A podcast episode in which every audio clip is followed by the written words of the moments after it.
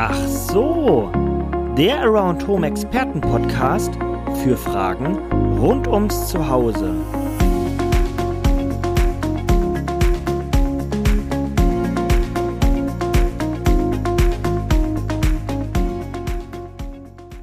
Die Bereitschaft, Energie einzusparen, ist bei Verbraucherinnen aufgrund der aktuellen Situation besonders hoch.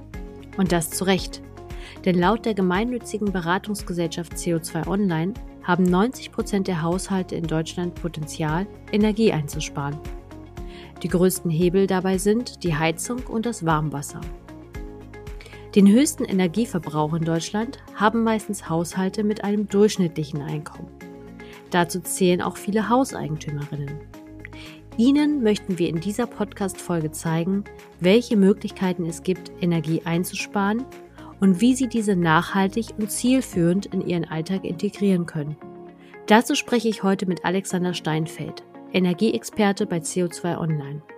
Ich bin Antonia Rubno, Redakteurin bei Around Home und begrüße Sie zu unserem Around Home Expertinnen Podcast zu Fragen rund ums Zuhause. Hallo und herzlich willkommen zu unserer Podcast Folge Ach so geht nachhaltig und zielführend im Alltag Energie sparen. Und herzlich willkommen, Herr Steinfeld. Schön, dass Sie da sind. Hallo, guten Tag. Lassen Sie uns doch gleich in das Thema einsteigen. Wahnsinn. 90 Prozent der Haushalte in Deutschland haben noch Potenzial, Energie zu sparen, haben Sie gesagt. Viele Verbraucherinnen denken doch, dass sie bereits viel tun und zu Hause auch schon Energie sparen mit den Maßnahmen, die sie machen. Sind diese ganzen allgemeinen Spartipps nicht ausreichend? Wir sehen, dass es gerade eine sehr große Bereitschaft dazu gibt, Energie zu sparen. Und doch, ja, bei vielen äh, ist da noch nicht die Effektivität drinne, äh, sind noch nicht die richtigen Nam Maßnahmen ausgewählt denn äh, viele unterschätzen auch das Potenzial, das manche Maßnahmen haben oder unterschätzen die wirklich wichtigen Maßnahmen. Deswegen ist es ganz wichtig, dass wir uns darüber heute austauschen, welches gute Maßnahmen sind, welche Maßnahmen wie viel bringen und wie ich dort auch strategisch an die Sache richtig gut rangehe, dass ich am Ende ein gutes Ergebnis habe und auch wirklich die Sparerfolge feiern kann, die ich mir vorgenommen habe. Das heißt also, dass ein paar Sparmaßnahmen so hier und dort gar nicht so zielführend sind, wie immer gedacht wird. Was sind also die wichtigen Schritte, die man beim Energiesparen beachten sollte, aus Ihrer Perspektive? Wir empfehlen es allen Eigentümern, erstmal sich einen Überblick über ihre Verbräuche zu schaffen. Da gibt es ja wirklich sehr, sehr viel. Wir haben den Stromverbrauch, den äh, Wärmebedarf, den Wärmeverbrauch, ob das ein Gas oder Öl oder ein anderer Energieträger ist. Da kommt noch das Wasser dazu. Und ähm, das ist so der erste Schritt, Bescheid zu wissen, wie viel verbrauche ich, wie viel bezahle ich eigentlich. Und dann im nächsten Schritt geht es darum, sich äh, zu informieren, äh, zu schauen, was für Spartipps sind eigentlich die wirksamsten. Da wollen wir heute helfen. Und sich dann wirklich Sparziele auch zu setzen, zu sagen, was man umsetzen will, bis man, man was geschafft haben will, in welchem Rahmen man Maßnahmen umgesetzt haben möchte. Und ähm, diese dann auch gut umsetzen. Äh, manches kann man selber machen, für manches braucht man auch Hilfe, sich diese Hilfe auch zu holen und am Ende dann auch zu schauen, okay, ähm, ist mein Verbrauch nur auch wirklich gesunken? Habe ich die äh, Ergebnisse erreicht, die ich erreichen wollte? Und dann empfehlen wir das am Ende, wenn es dann gut ausgegangen ist, wenn man ein bisschen was gespart hat, äh, diese Erfolge auch zu feiern und auch mit äh, Freunden, Familie, Kollegen das zu teilen und, und weiter zu erzählen. Denn wir wissen, äh, es sind große Aufgaben vor uns. Äh, äh, Energiesparen ist ein Thema, was alle angeht, wovon alle auch profitieren können. Und umso wichtiger ist auch dort äh, darüber zu sprechen und andere dazu motivieren. Erfolge zu feiern klingt nach einem super guten Ziel und auch auf jeden Fall nach einem erstrebenswerten, gerade wenn man dabei noch Geld spart und das vielleicht sogar einsetzen kann, um dann vielleicht sogar eine Freunde- oder Familienfeier zu machen. Okay, Sie haben also gesagt, der erste Schritt ist für den Verbraucher erstmal seinen eigenen Verbrauch zu überprüfen. Wie gehen denn jetzt Verbraucherinnen und Hauseigentümerinnen dabei vor? Wie können sie ihren Verbrauch überprüfen? Genau, für einen guten Überblick gibt es äh, die Verbrauchszähler im Haushalt. Ähm, das kann der Gaszähler sein oder der Öltank, äh, äh, äh Füllanzeiger, natürlich der Stromzähler, der Wasserzähler und diese äh, Zählerstände zu dokumentieren, ähm, zu kennen. Äh, das ist erstmal ein wichtiger Schritt. In manchen Häusern äh, je nachdem, wie sie ausgestattet sind, gibt es auch noch weitere Zähler. Also darüber sollte man sich auch einen Überblick verschaffen. Gibt es also vielleicht noch einen weiteren Heizkreis oder gibt es äh, eine extra äh, äh Zähleinheit für die Solaranlage auf dem Dach oder für das E-Auto? Also auch das sollte man alles äh, ähm, berücksichtigen und dann versuchen ähm, festzuhalten. Und das ist auch so die Idee, die der Gründer von CO2 Online vor 20 Jahren gehabt hat. Der, unser Gründer Johannes Hengstenberg hatte sich auch diese Frage gestellt, was mache ich denn mit den ganzen Zählerständen, die ich mir jetzt fleißig aufgeschrieben habe. Viele haben das äh, und machen das immer noch mit Excel-Tabellen, manche schreiben das sogar per Hand auf. Und äh, da ist äh, bei Herrn Hengstenberg die Idee entstanden, äh, ein Energiekonto, Energiesparkonto zu schaffen, äh, das bis heute sogar noch besteht, indem ich ganz digital die Verbraucherzählerstände eintragen kann und vergleichen kann und über einen gewissen Zeitraum äh, beobachten kann. Das ist also äh, immer noch eine Möglichkeit, die es heute gibt. Und ansonsten gibt es noch eine weitere Möglichkeit, nämlich äh, sich die eigenen Rechnungen vorzunehmen. Also alle Rechnungen, die mit Energie zu tun haben, zusammenzusammeln und auszuwerten. Und so kann ich auch ähm, ein Gefühl dafür bekommen oder einen Überblick bekommen, äh, wie viel ich eigentlich fürs Heizen tatsächlich bezahle und auch wie viel ich verbrauche. Und das ist nämlich der erste Schritt, um ähm, dann sich bewusst zu werden, wie viel Potenzial ist eigentlich noch da, um das äh, dann auch umsetzen zu können, sparen zu können. Okay, also die eigenen Zähler im Haus alle zu finden, zu lokalisieren und dort auch die Zählerstände zu notieren, das klingt noch einfach und machbar. Sie haben jetzt aber auch gerade erwähnt, auch Rechnungen sich anzuschauen und auch da zu gucken, was verbrauche ich. Das klingt auch erstmal nach ein bisschen Papierkram. Wer kann denn dabei vielleicht unterstützen, die Unterlagen durchzusehen oder vielleicht auch das Richtige aus den Unterlagen herauszusuchen? Ja, das ist wirklich viel Papierkram und auch nicht mal ganz einfach zu, zu durchschauen. Äh, wenn man sich ein paar Rechnungen nebeneinander legt, dann fallen einem vielleicht auch schon Sachen auf, die anders sein könnten. Also waren in der Rechnung davor andere Grundlagen zugrunde gelegt. Ähm, gibt es äh, ähm, falsch angegebene Abrechnungszeiträume. Meistens ist nämlich der Abrechnungszeitraum ein Jahr. Wenn das nicht der Fall war, wenn es mehr oder weniger als ein Jahr war, dann kann man nochmal nachschauen, warum eigentlich. Äh, bei Ölheizung äh, wird häufig bei Rechnungen angegeben, dass die ähm, Füllmenge, die noch übrig geblieben ist, null betragen hat. Ist das realistisch? Also hat man eigentlich äh, bis zum letzten Tropfen äh, sein Öl verbraucht gehabt, bevor Neues gekommen ist. Das äh, sind so häufige Fehler, die passieren. Und da empfehlen wir das auf jeden Fall im Internet auch zu recherchieren, wo man noch äh, solche Tipps und Tricks bekommt, um die Rechnung gut durchschauen zu können. Ähm, es helfen auch Eigentümerverbände dabei. Verbraucherzentrale ist auch immer ein guter Anlaufpunkt, um Informationen, Beratung zu bekommen, um ähm, dann den Fehlern in den Rechnungen auf die Schliche zu kommen. Es ist nämlich gar nicht so selten, dass dann auch mal Fehler dort passieren. Und ähm, auf jeden Fall, wenn ich mich mit ein paar Rechnungen beschäftige habe, dann habe ich schon ein sehr gutes Gefühl, dann werde ich auch langsam zum Experten dieser Rechnungen und meines Energieverbrauchs und dann bin ich schon auf dem richtigen Weg. Das klingt doch machbar. Und ich glaube, dass auch ähm, Energieanbieter, vielleicht der Heizungsanbieter, Stromanbieter oder so, sicherlich auch mal bei Fragen zur Verfügung stehen, wenn die Rechnung vielleicht nicht im ersten Schritt klar ist. Ich glaube, auch da ist vielleicht nochmal eine zusätzliche Anlaufstelle, um zu sagen, ich rufe da mal an und hinterfrage einfach mal eine Rechnung oder einen bestimmten Posten. Okay, das heißt, der Ist-Zustand ist klar. Die Verbraucherinnen und Hauseigentümerinnen wissen jetzt, das verbrauche ich ungefähr an Energie. Wie geht es dann weiter? Woher wissen jetzt Hauseigentümerinnen zum Beispiel, wo sie sparen können? Die Verbraucher, die Eigentümer haben sich jetzt einen guten Überblick verschafft, wissen, wie viel sie verbrauchen und ähm, können dann schon mal so grob kalkulieren, grob einschätzen, wie viel sie davon eigentlich sparen wollen oder auch können, also was realistisch erscheint. Nämlich, ähm, wenn man bereit ist, sein Heiz Heizverhalten zu ändern, äh, wenn man ein bisschen besser äh, auf seinen Umgang mit der Energie achten möchte, dann sagt man so als Daumenregel, kann man auf jeden Fall zehn Prozent Einsparung schaffen. Also wenn ich in einem Einfamilienhaus wohne, meine Heizkosten vielleicht erhöht sind, liegen vielleicht bei ungefähr 2000 Euro im Jahr und ich sage, okay, mit dem Verändern meines Heizverhaltens kann ich da 200 Euro im Jahr einsparen, dann hat man da schon mal so eine Hausmarke für sich, ähm, auf die man anpeilen kann. Und ähm, wenn man aber auch vorhat, zu investieren, zu sanieren, ähm, zum Beispiel äh, die Fassade zu dämmen, dann kann man auch mit höheren Prozentsätzen dort rangehen äh, und sagen, okay, wenn ich dämme, spare ich vielleicht 30 Prozent äh, meines Energieverbrauchs oder ich nehme nur die Heizung, tausche die aus und versuche dann 40, äh, 50 Prozent Einsparung zu erreichen. Das sind so Größenordnungen, die bei guter Sanierung, bei erfolgreicher Sanierung erreichbar sind.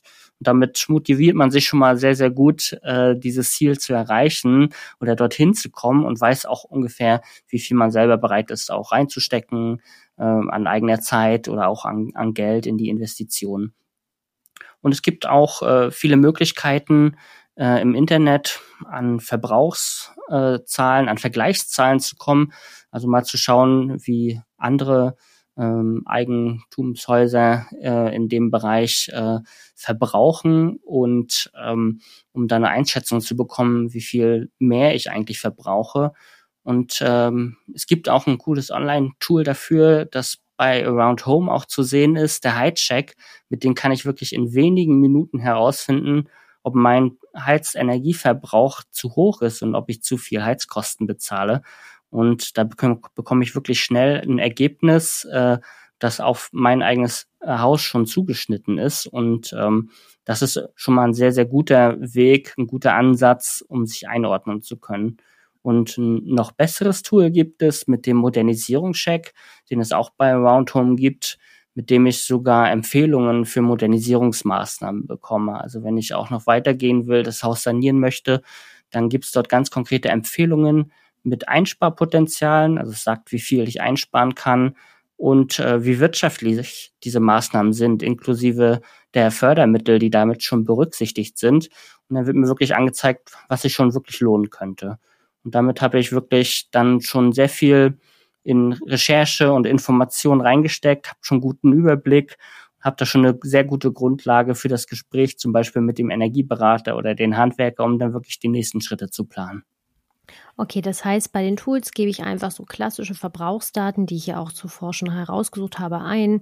Das sind meistens auch nur weniger Angaben und dann wird mir auch schon mal ein Sparpotenzial angezeigt oder dann sehe ich auch, okay, da sind vielleicht sogar Maßnahmen auch schon genannt, die ich umsetzen kann. So ein Tool, wie Sie sie jetzt auch schon genannt haben, sind also die ersten Maßnahmen für unsere Zuhörerinnen ganz kurz der Hinweis, alle genannten Tools und Checks bieten wir natürlich auch in der Beschreibung und im Nachgang auch nochmal an, damit Sie die auch finden können. Da müssen Sie jetzt nicht den Stift zücken oder sofort in die Suche gehen. Okay, wir haben jetzt den Ist-Zustand. Wir wissen, was wir verbrauchen und wir wissen jetzt auch, wie wir Sparpotenzial identifizieren können. Jetzt geht es der Sache an das Eingemacht, darum, Energie zu sparen im Alltag. Welche Mittel und Wege gibt es hier denn? Ich fange wirklich mal mit den Sachen an, die kostenlos sind, die sich leicht zu Hause umsetzen lassen, weil das ist, das klingt sehr gut, weil es, äh, ich kann damit sofort loslegen und ich sehe den Erfolg dann meistens auch schon nach kurzer Zeit. Ähm, wir fangen mit dem Heizverhalten an. Äh, es wird immer noch viel zu viel geheizt, äh, unnötig geheizt. Es geht also nicht darum, ähm, zu frieren in der Wohnung im Winter, sondern die Temperatur, die Heiztemperatur so einzustellen, dass sie wirklich äh, den Bedarf deckt, den ich auch wirklich brauche. Ich befinde mich nicht zu jeder Zeit in jedem Raum und brauche dann immer 23 Grad, sondern als Faustregel geben wir mal mit, so die 20 Grad, 21 Grad sind die Idealtemperatur, die Wohlfühltemperatur fürs Wohnzimmer. Aber im Schlafzimmer braucht es äh, nur 17 Grad zu sein, weil ich mich tagsüber dort nicht aufhalte. In der Küche können es auch 17, 18 Grad sein weil dort gekocht wird, äh, dort auch noch mehr Wärme entsteht. Auch da muss es nicht zu heiß äh, ähm, gewärmt werden. Und ähm, andererseits im Arbeitszimmer, vor allen Dingen, wenn man dort im Homeoffice sitzt, zu Hause arbeitet, äh, dann ist eine warme Temperatur ja doch wirklich notwendig. Dann brauche ich 20, 21 Grad mindestens. Und so kann ich in jedem Raum die ideale Temperatur für mich einstellen. Am einfachsten geht das natürlich mit Heizkörperthermostaten um dort die richtige Temperatur einzustellen. Und es ist egal, ob man dort die mechanischen äh, Standardthermostate verwendet mit den Stufen 1 bis 5. Da ist die Stufe 3, die 20 Grad meistens.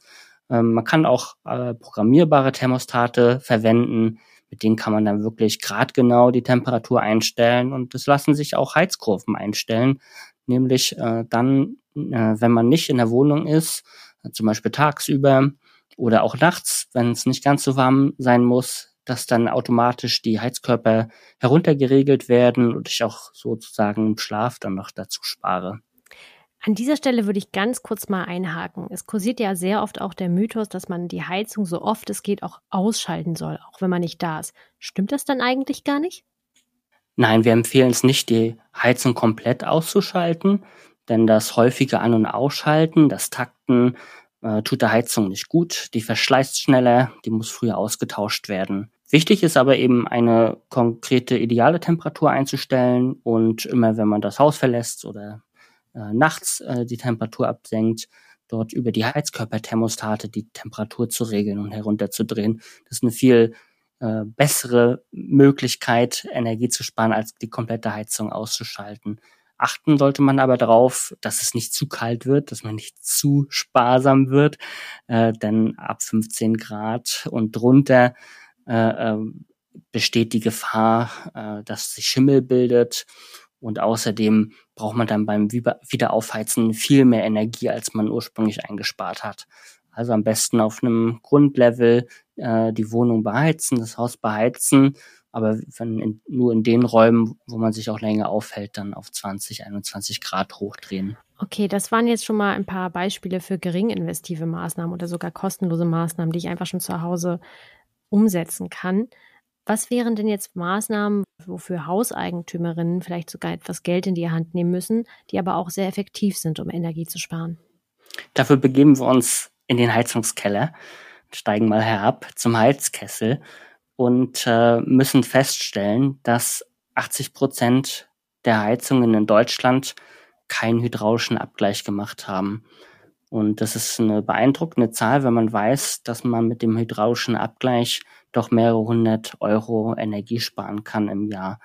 Das äh, ist eine Einstellung, die man am Heizkessel und an den Heizkörpern vornimmt. Das muss der Handwerker, der Installateur vornehmen vor Ort und das äh, Heizsystem so einstellen, dass in jeden Heizkörper die benötigte Menge Wärme auch fließt. Häufig hat man es vielleicht so, dass in manchen äh, Räumen ist es besonders heiß und der Heizkörper glüht richtig vor Wärme und in anderen Räumen wird die Heizung gar nicht richtig warm und dann weiß man, ah, die Heizung ist falsch eingestellt.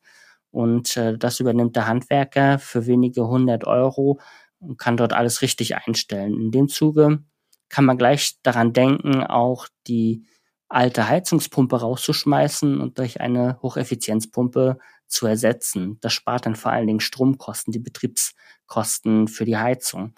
Und diese beiden Maßnahmen zusammen, äh, die vom Handwerker durchgeführt werden können und sich in den meisten Haushalten wirklich noch lohnen, kosten wenige hundert Euro und durch die eingesparten Heizkosten ist das Ganze auch in, innerhalb weniger Jahre, drei, vier Jahre amortisiert.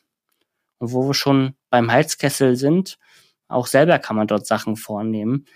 Da gibt es zum Beispiel die Vorlauftemperatur, die man herunterstellen kann, oder die automatische Nachtabsenkung einzustellen. Dann muss man das nicht mal an den Heizkörperthermostaten machen. Also auch das ist eine Möglichkeit, dort äh, die Heizung noch zu optimieren.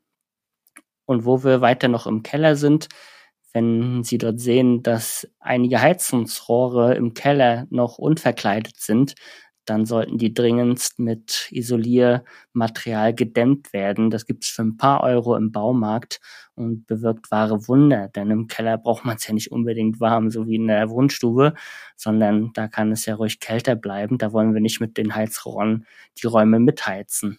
Das ist auch schon mal eine gute Möglichkeit. Und für alle, die handwerklich ein bisschen begabt sind, bietet es sich auch an, die Kellerdecke selber zu dämmen. Auch dieses Dämmmaterial gibt es für ein bisschen mehr Geld im Baumarkt und kann man auch selber an die Decke anbringen und ähm, sorgt dafür, dass die ähm, Wohnung, die Wohnräume über dem Keller dann nicht allzu kalt im Winter werden. Okay, jetzt waren wir natürlich viel im Keller und haben uns auch viel um die Heizung gekümmert. Was wären denn so weitere Maßnahmen, vielleicht die auch unter anderem ein bisschen kostenintensiver sind, aber die man vielleicht auch angehen kann, vielleicht Stück für Stück aufeinander aufbauend, um Energie noch einzusparen im Haus. Gibt es da weitere Möglichkeiten? Ganz genau, die großen Sparpotenziale liegen tatsächlich noch woanders. Denn es geht darum, die Energiewende, die Wärmewende zu schaffen. Und das geht nur darin, indem wir unsere Gebäude, unsere Eigenheime so effizient wie möglich machen. Das geschieht mit der Dämmung. Das ist die Fassadendämmung, die Dachdämmung, von der Kellerdämmung haben wir schon gesprochen, sind aber auch neue Fenster, die besonders effizient sind. Das ist die Gebäudehülle. Und dann ist natürlich noch viel wichtiger die Heizung. Und dort setzen wir darauf, moderne Heizung zu haben. Und am besten sind natürlich erneuerbare Heizungen. Und hier bewegen wir uns einfach in einem Sparpotenzial von 50 bis 70 Prozent der Energie, die wir vorher verbraucht haben. Und auch Passivhäuser oder Null-Energiehäuser sind im äh, Gebäudebestand möglich. Bloß da muss ich meistens schon deutlich mehr Geld in die Hand nehmen. Also das ist dann natürlich auch eine eigene Entscheidung, die man treffen muss, wie viel man dort wirklich investieren will. Denn Fakt ist, Instandhaltungskosten kommen ja auf jeden Fall die Jahre hinzu und das dann gleich noch mit einer sinnvollen Sanierung, energetischen Sanierung zu kombinieren, macht einen einfach unabhängiger von den steigenden Preisen. Das heißt aber auch, dass Heizsysteme, die auf erneuerbaren Energien beispielsweise beruhen, die zunächst in der Anschaffung vielleicht etwas teurer sind, sich aber gut rentieren. Also damit auch wiederum der Preis gar nicht so hoch ist, wie viele Verbraucherinnen meistens annehmen.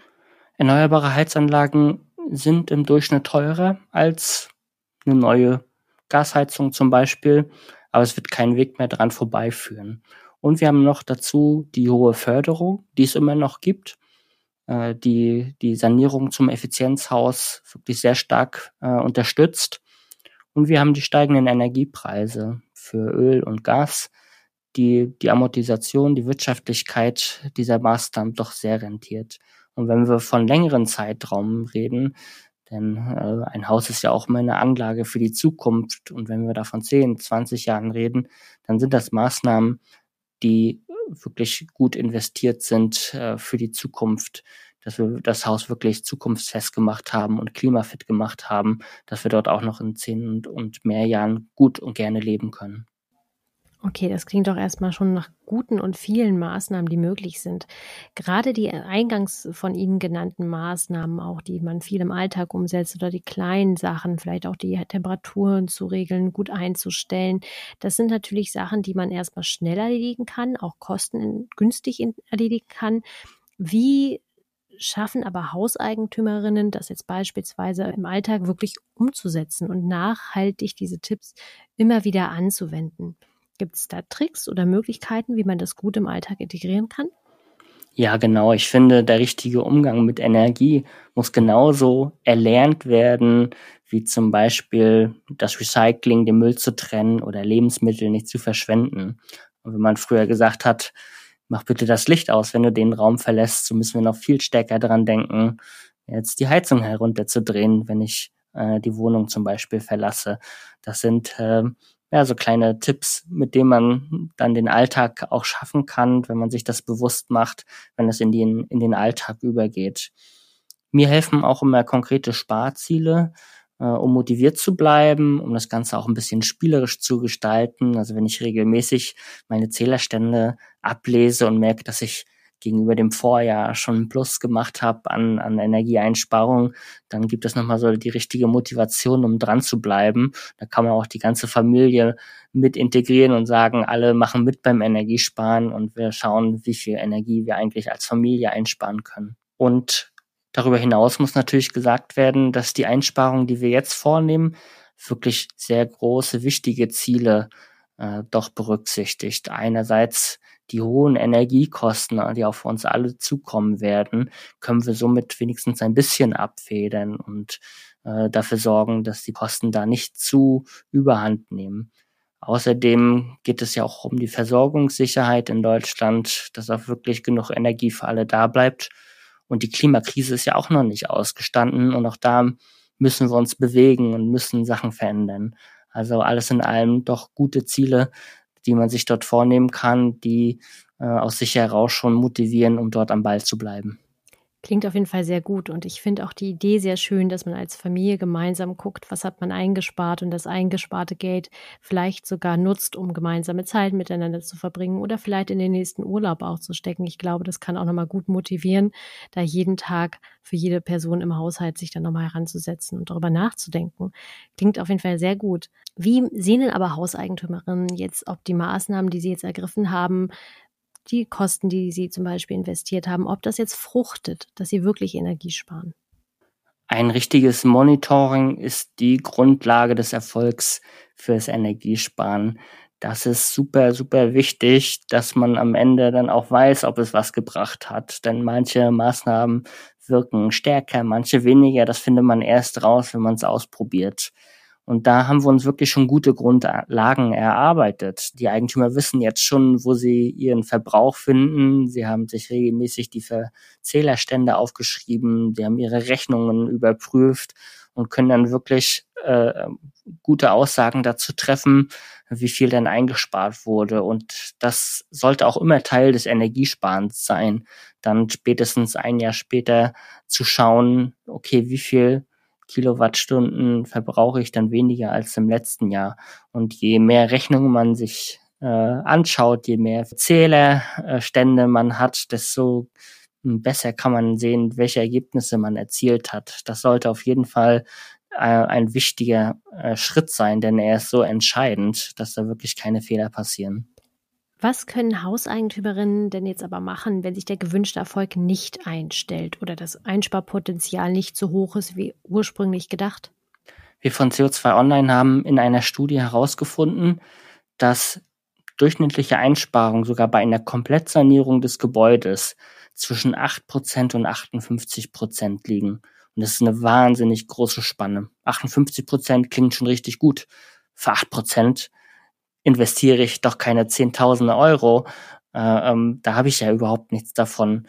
Und wir haben herausgefunden, dass das an vielen Faktoren liegen kann, warum der Erfolg nicht zustande gekommen ist.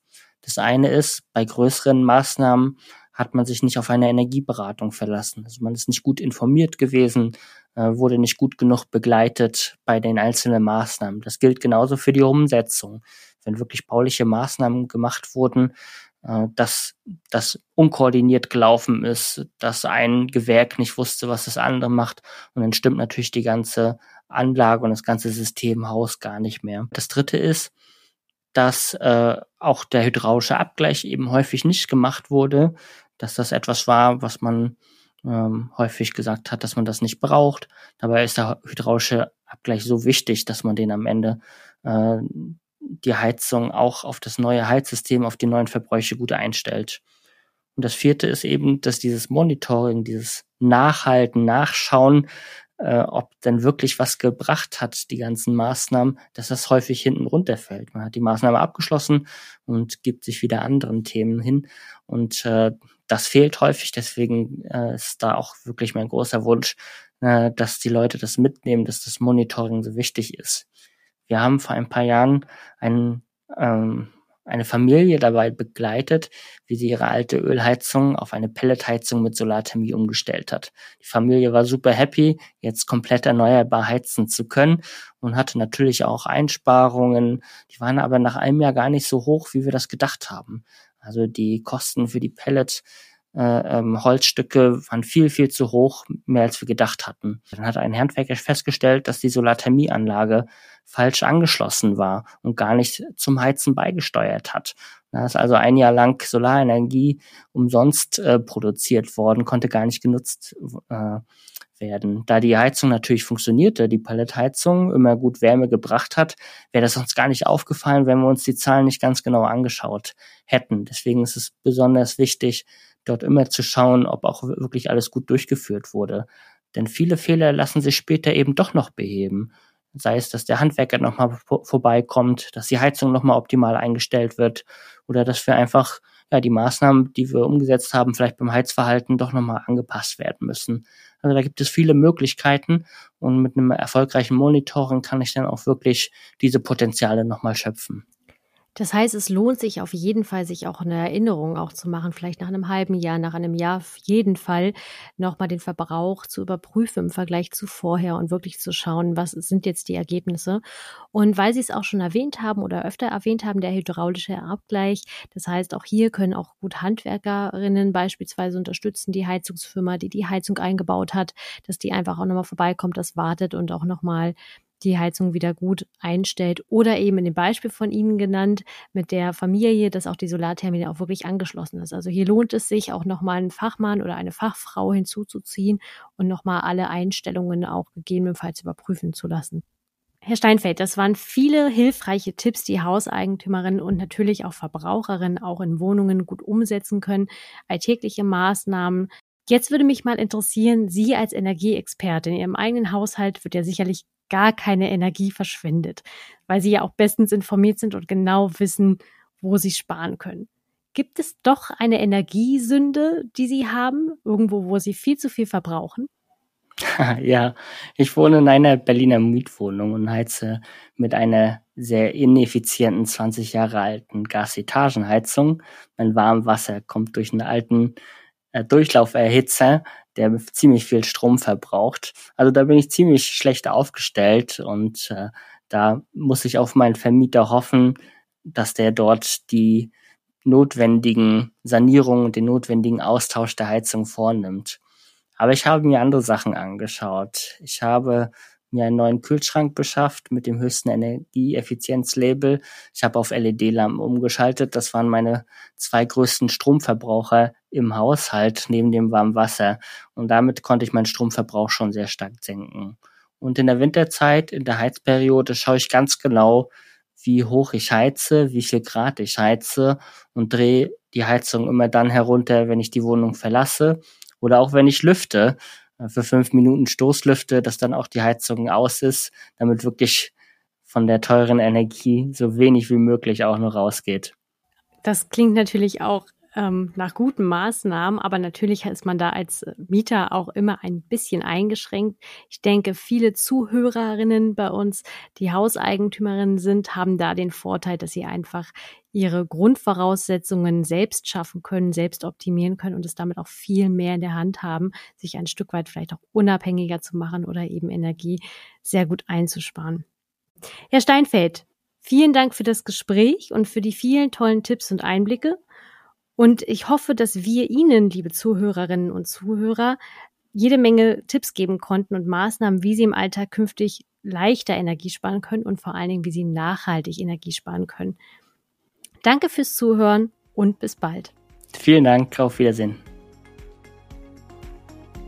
Alle vorgestellten und genannten Verbrauchschecks und Informationen zum Energiesparen und Energiekosten senken finden Sie auch auf unserer Homepage unter roundhome.de slash energieeffizientes Wohnen.